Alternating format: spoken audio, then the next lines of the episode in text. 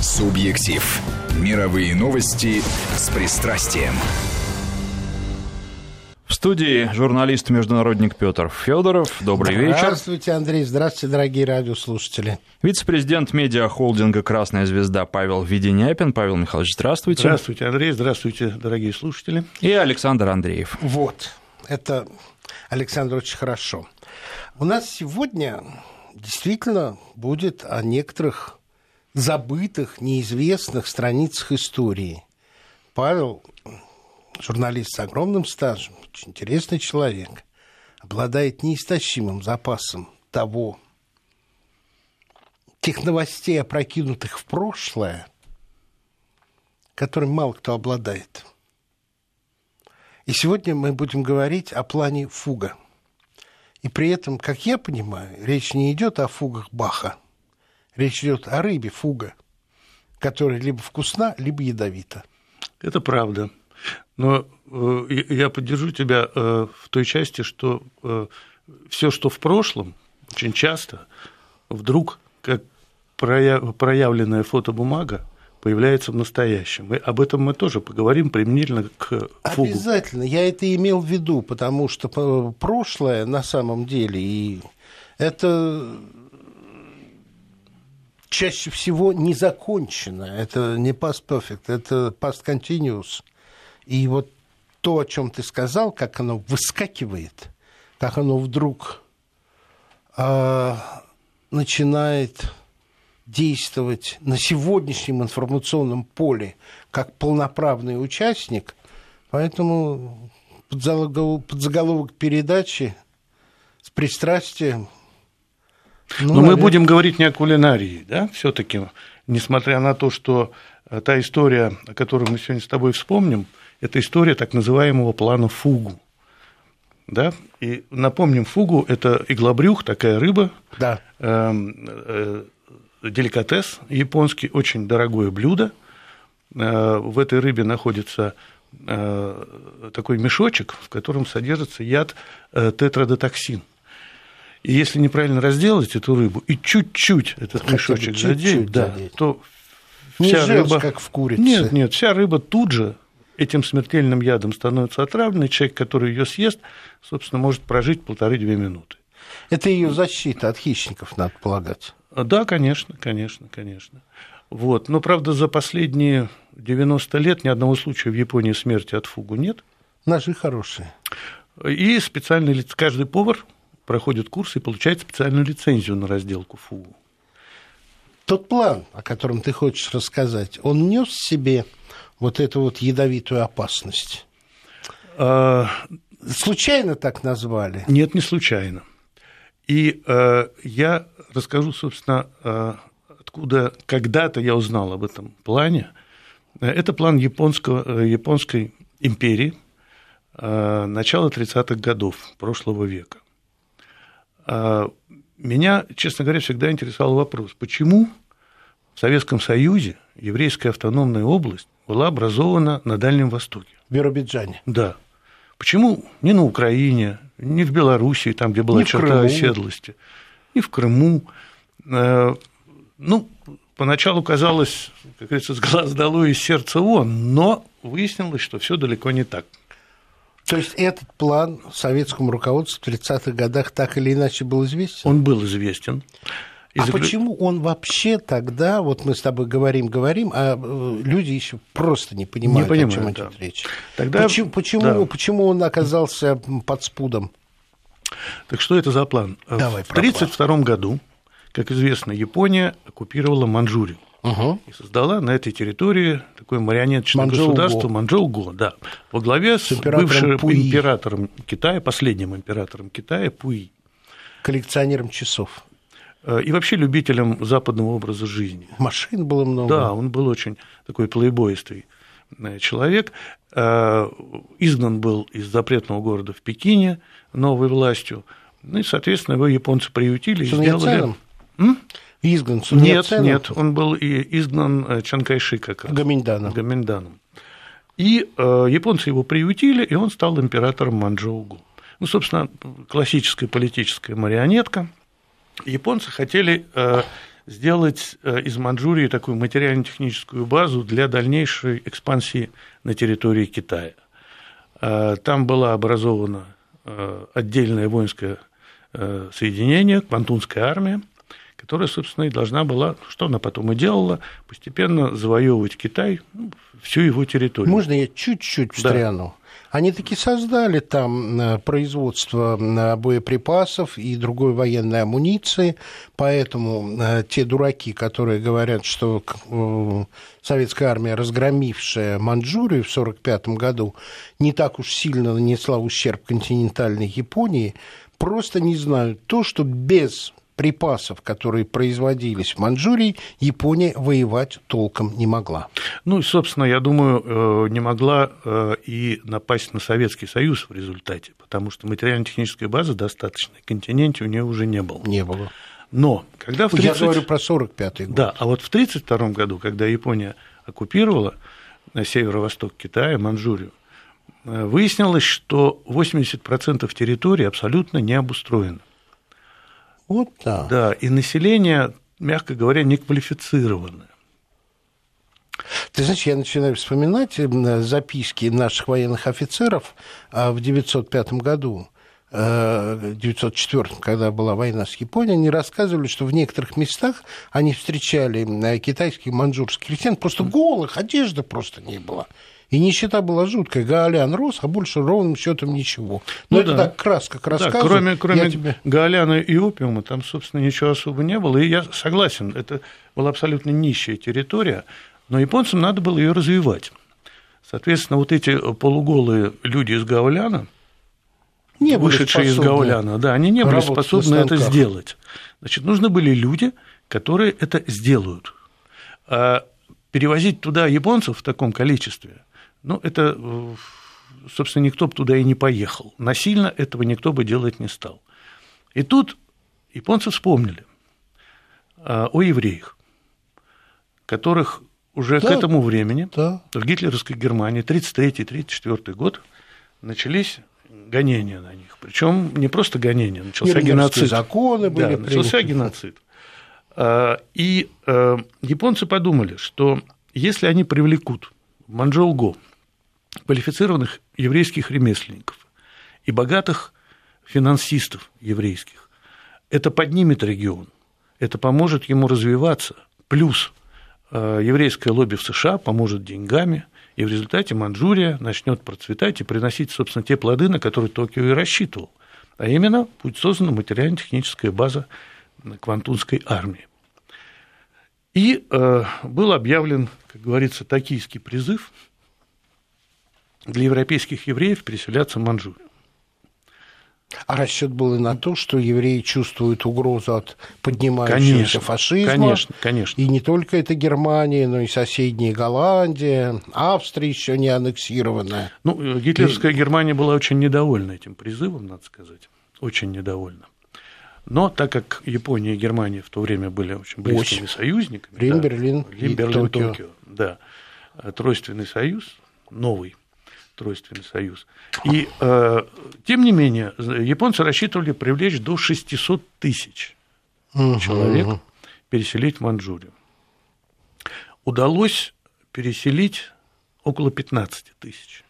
Нашлись. Нашлись такие люди. Ну, я могу себе представить. Потому что жизни. Да, выбор, выбор был либо погибнуть, либо переселиться туда. Причем э, выехать было очень сложно из той же Германии. Э, потому что прошли те времена, когда ну, такие люди, как Эйнштейн, например, свободно уезжали из Германии. Да. Вот.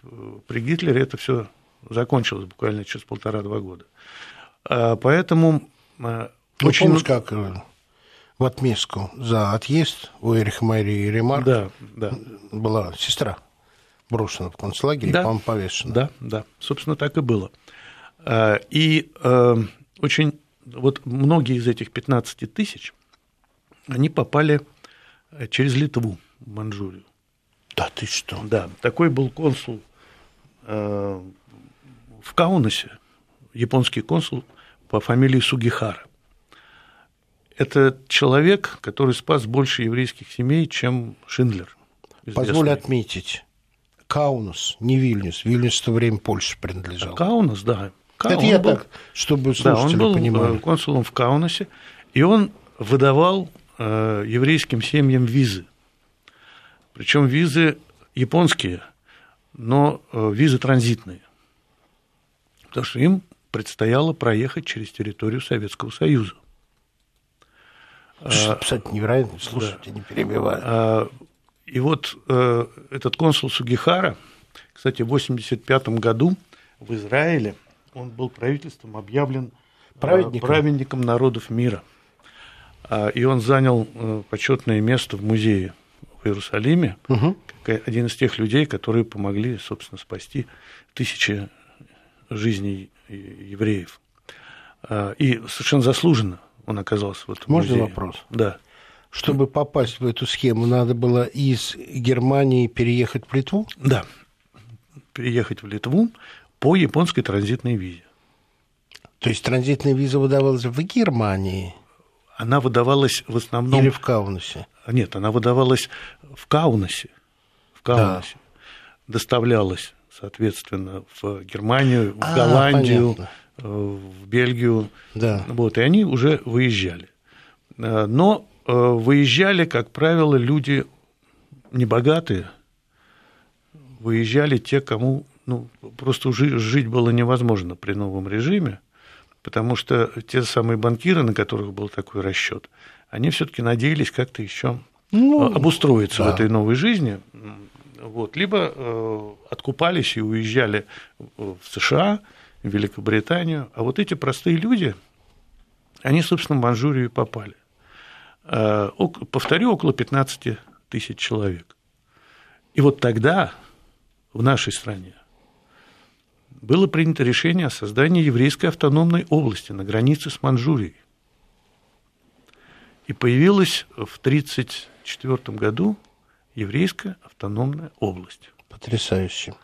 По Э, времени совпадает и по Расчет, идее совпадает. расчет, расчет был... э, Давай, давай только немножко тоже уточним, потому что не очень многие понимают. Они представляют себе на это место на нашем Дальнем Востоке как что-то суровое, тяжелое. Я понимаю, там континентальный климат, но, насколько я знаю, это благословенные края. Ты знаешь, они благословенные для любителей любоваться природой. А для полноценной жизни в 1934 году эти края были э, совсем не благословенные. Ну да, с Отсутствие инфраструктуры, да. То есть там обустраивалась Ты знаешь, что был агитационный нуля. фильм, фильм Конечно, Биробиджане? Конечно. Я того, оттуда да. знаю, помню только песню на рыбалке у реки. Тянут сети рыбаки. Это из этого из фильма. этого фильма? Да. Ну так вот, э, и, собственно, э, я так думаю, что замысел Москвы был таков. Э, Если мы поселим евреев в Биробиджане, на границе с Манчжурией, в которой заселились евреи Западной Европы, и те, и другие, соответственно, люди одной веры, они как-то общаться. договорятся, начнут сообщаться, но, во всяком случае, я так думаю, э, полагали в Москве, мы будем знать все планы, которые, М. собственно, строятся в Манчжурии, в том числе и японцами. Но, увы, план этот, фугу, э, так и не осуществлен был. Бог знает, увы или не увы. Да, потому что э, э, японцы действительно полагали, что либо, э, почему план фугу, либо мы разделаем эту рыбу и получим удовольствие, и э, получим тот результат, который мы хотим, либо, собственно, все это кончится мгновенной, незамедлительной смертью проекта, что, собственно, и закончилось. Именно так. Не получилось. Смерть проекта э, с смертью людей? Нет. Нет. Э, Те, кто был... Это японцы не планировали. Нет, не планировали абсолютно. А, В Японии не было никаких антисемитских настроений, Ну. в отличие от той же Германии. А, И э, японцы очень все-таки хотели э, использовать. Потом часть этих людей была переселена в Шанхай, в Харбин. Вот. э, А потом постепенно, э, пока еще отношения между Японией и Соединенными Штатами были достаточно благостные и мирные, они перебрались за океан, большинство из них. Мгм. Но кто-то осел в Японии. До сих пор в Токио, например, живет около 150 еврейских семей. Там есть синагога в Токио. Вот. Да И- ты что? Да. И э, уже в современности план Фугу вдруг получил совершенно новое развитие, как ни странно. Ты знаешь, я тебя коротко перебью. Это, это быль, она звучит как анекдот.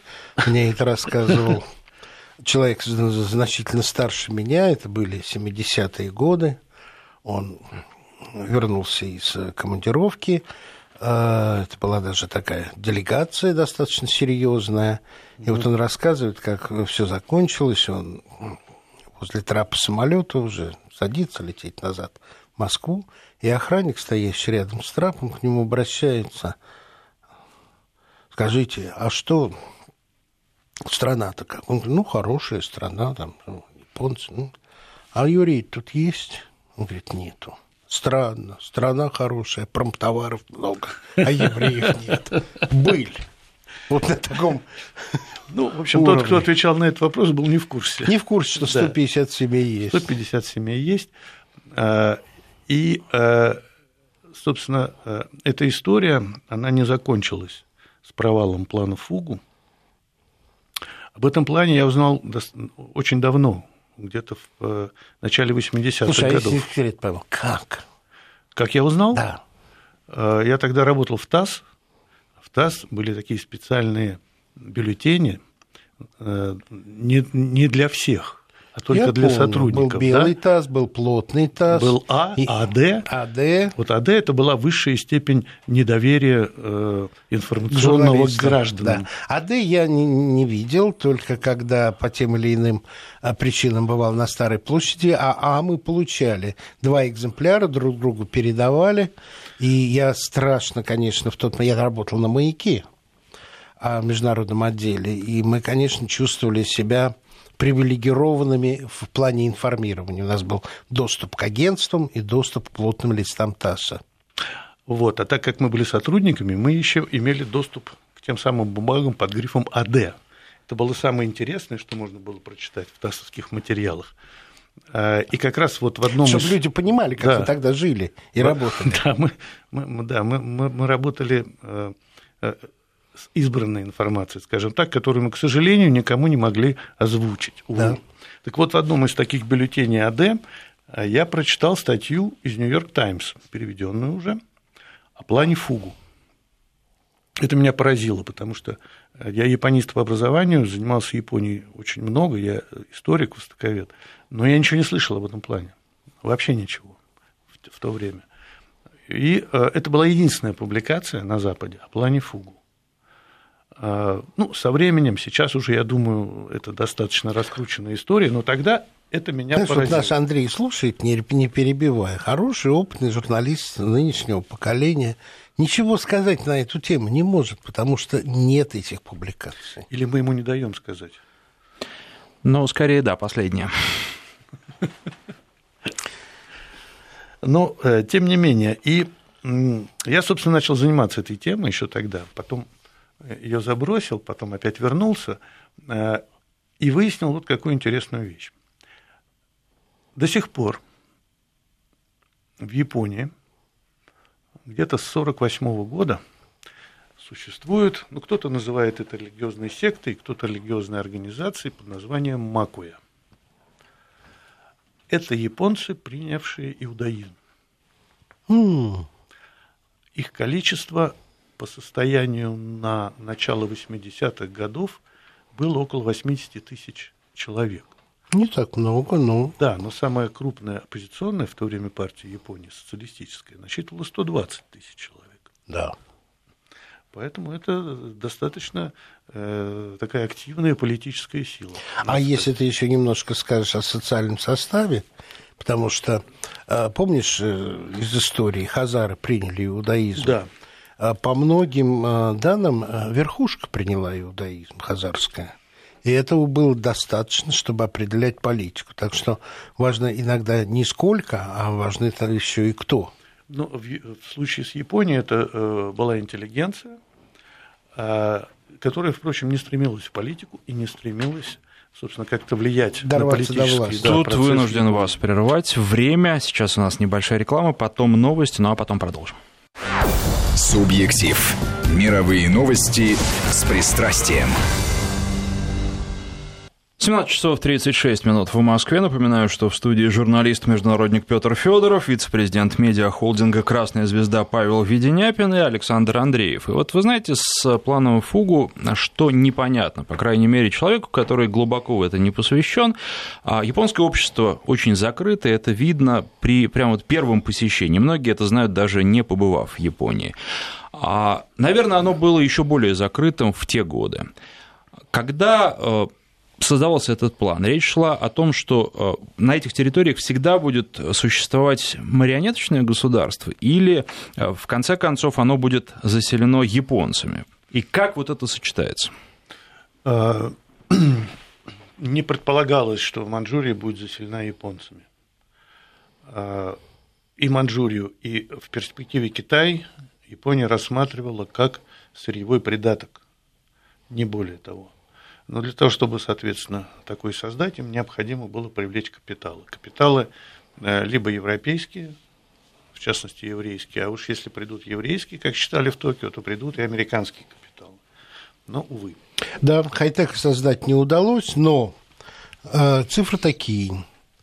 Э, в Манчжурии, Манчжоу-Го, добывалось в два раза больше железной руды, чем материковой Японии, 50% каменного угля, и на Манчжурию приходилось 85% выплавки чугуна.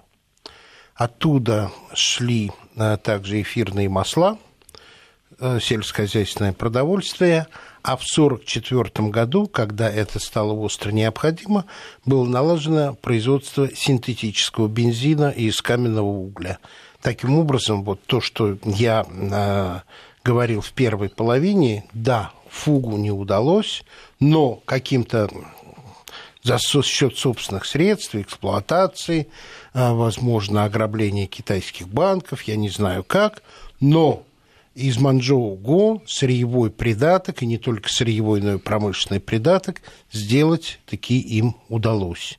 Ну, не в Я, полной мере. Не, не в, в полной, мере, мере, но без э, Манчжурии сопротивление Японии было невозможно.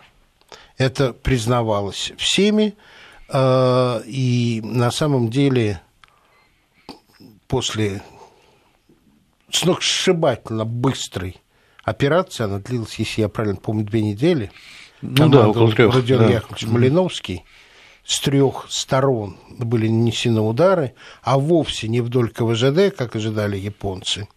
И я рос в районе Москвы, на Октябрьском поле, там было много военных, у нас в школе а, у многих моих одноклассников родители военные были. Я помню, папа Саша Шевченко, летчик, рассказывал, как он заблудился и без бензина был вынужден сесть на посадочной площадке аэродрома, он не понимал, где он находится.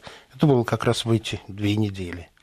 И когда его самолет приземлился, то к нему побежал с белым флагом вся аэродромная обслуга и все летчики. Они сдались ему в плен. Японцы не ожидали такого удара. Они не ожидали перехода наших танков через Гоби и Хинган – одну пустыню, другой перевал, где ослы еле расходились по этим тропам. В общем, это, ну, это аналогичная конечно... история, я могу рассказать, когда учился в университете, военный перевод, у нас преподавал э, такой уже довольно достаточно пожилой капитан первого ранга, который был переводчиком как раз во время, э, в 1945 году, когда наши войска освобождали Манчжурию. И он очень гордился тем, что он был эм, состоял в той группе, которая конфисковала а, казну императора Пуи. Как он говорил, это было три чемодана мажурских денег, которые никому, естественно, уже были не нужны, но не, не, не чемодан, три сундука. Вот. Но это, это было его воспоминание на всю жизнь. Это самое большое количество э, денег, которые он в своей жизни видел по объему. Ну и э, сохранилось для истории воспоминание э, коменданта гарнизона одного из Курильских островов, который, когда капитулировал перед высадившимся десантом, увидел, что десантников в шесть раз меньше, чем его гарнизон.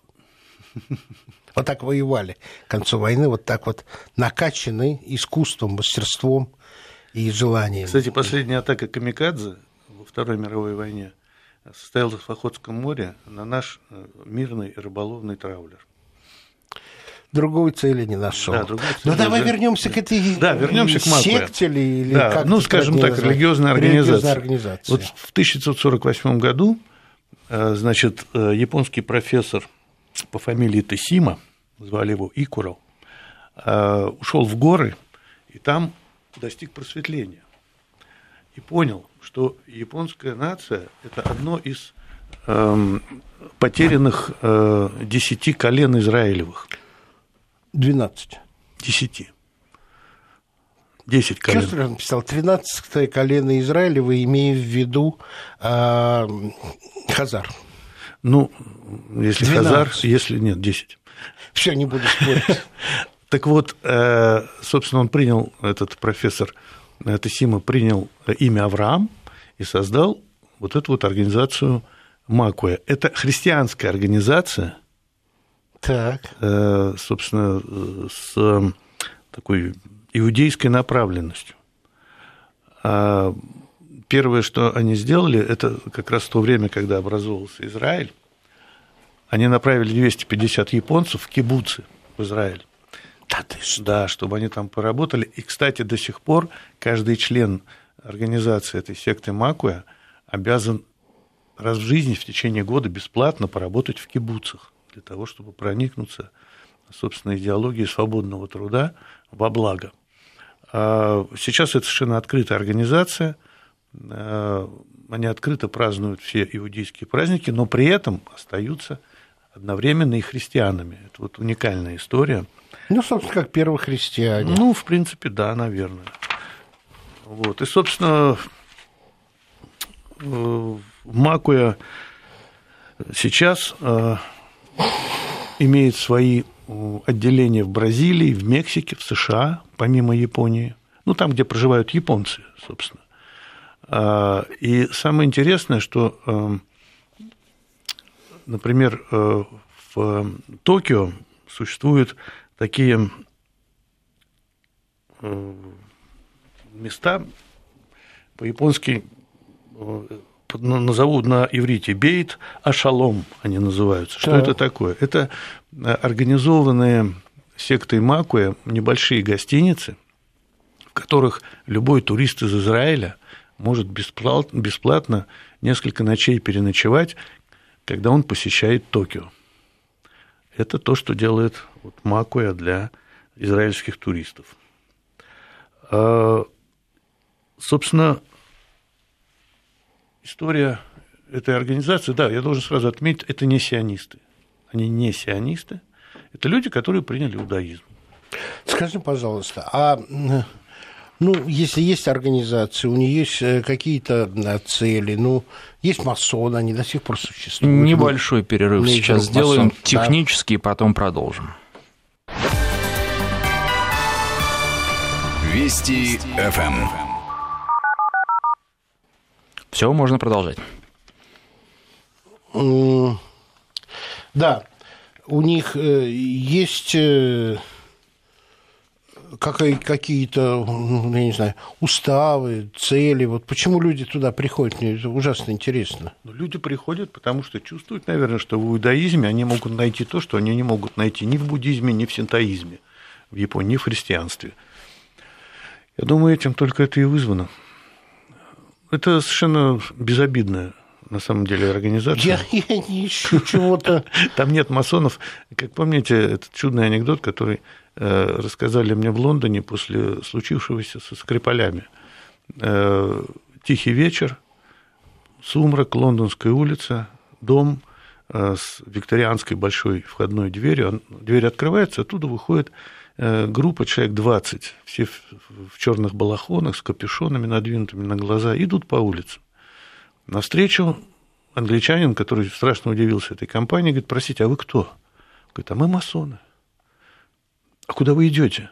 Да мы вообще отсюда уходим, все равно сейчас во всем Путин виноват.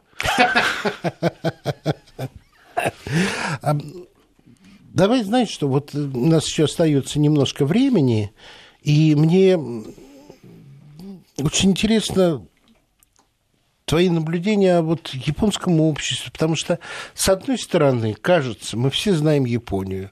Сакура, любование Фудзиямой, на суси, который у нас суши называется, и э, прочие вещи. Кажется, вот э, японское кимоно, чайная церемония, все как-то вот проникло э, литературно или что-то и физически в нашу жизнь. И благодаря и Овчинникову, и покойному Цвету Овчинникову, да, а у нас к Японии лиричное, я бы сказал, настроение, хотя э, я не уверен, что наша страна так уж много хорошего увидела от Японии. Я вот э, читал записки нашего адмирала, э, по-моему, Головина, Головина. который в японском да, да, плену да, да. был. Головин. Угу. И много интересного почерпнул, и много то, что мою такую романтическую влюбленность несколько откорректировало. Но я могу ее возродить, потому что э, вот после того, как э, после кораблекрушения да, нашего Да. корабля, о чем, собственно, в- ты и говоришь, э, там же наши моряки достаточно долгое время прожили в Японии Да. перед тем, как вернуться в Россию. Кто-то обзавелся семьями, а кто-то, к сожалению, ушел в мир иной. Так вот, до сих пор японцы очень следят за кладбищем вот этих русских моряков. Оно содержится в идеальном порядке, и э, они относятся к этому, к этому с большим уважением. Э, на фоне того, что сейчас происходит в некоторых европейских странах в отношении могил наших соотечественников, это заслуживает огромного уважения. Ну, в общем, и, насколько я понимаю, хотя это не особо тиражировалось, и к м, пленным морякам варяга тоже было исключительное отношение. ну, а потому что японцы были восхищены э, их мужеством и героизмом. Просто Все восхищены. были спасены, Да, и да. они вернулись э, в э, Петербург, маршем прошли по городу, я просто видел хроникальные кадры этого. А вот в воспоминаниях к делу не относится, ну, нельзя с тобой не поделиться. А, Помнишь, как рис назывался э, в записках э, Головина? Если по-японски, Нет. нет? Как? Как он его называл? Как по-русски тогда назывался рис? Сорочинская крупа. Почему Сорочинская? Знаешь, как гречка по-французски будет? Как? Сарасан. От сарацина. Пришедшая с Ближнего Востока. И я уверен, что у нас там гречка называется гречкой. Греческая крупа – это полное название. А тут была сарацинская крупа. То, что привозилось оттуда, с Ближнего Востока. Кстати, в нашем языке есть и японское слово, которое звучит как в японском и обозначает то, что оно обозначает в японском языке. Единственное слово, пришедшее к нам из японского языка. Вата. Точно. Как, впрочем, и знаменитый, ну, сейчас уже не знают этот напиток, э, гриб так называемый, Да, напиток. чайный гриб. Чайный гриб, он как раз появился после э, русско-японской войны в нашей Сейчас стране. его как раз возрождают и Сейчас продают у нас, возрождают, в том да, числе да, да. на рынках, это мне, есть. на- мне харбинцы, которые сохранили фольклор, русские харбинцы в Австралии, рассказывали э, исторические э, байки, э, письмо э, пленных моряков из Японии в Россию. И э, это была игра слов, конечно, пью саке, ем каки. Каке – это Да. хурма. Да, это хурма. Да, и, в общем, пишет, что все на самом деле и пьет хорошо, и ест хорошо, но по-русски это звучало. Ну вот мы говорим э, насчет э, наших моряков, которые оказались в Японии, да, волею судеб, и провели там не то что в плену, а, скажем так, в изоляции э, многие годы.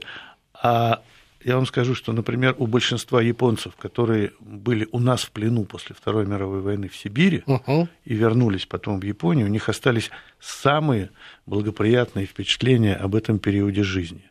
Я это читал.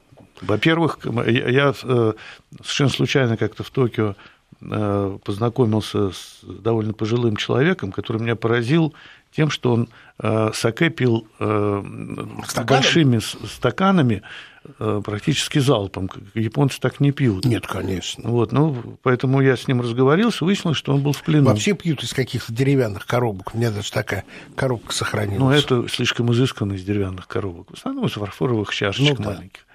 Так вот, и он мне сказал, что э, это были лучшие годы его жизни, потому что э, после э, голодного существования в японской армии, действительно, последние месяцы войны это был ужас полный для японцев.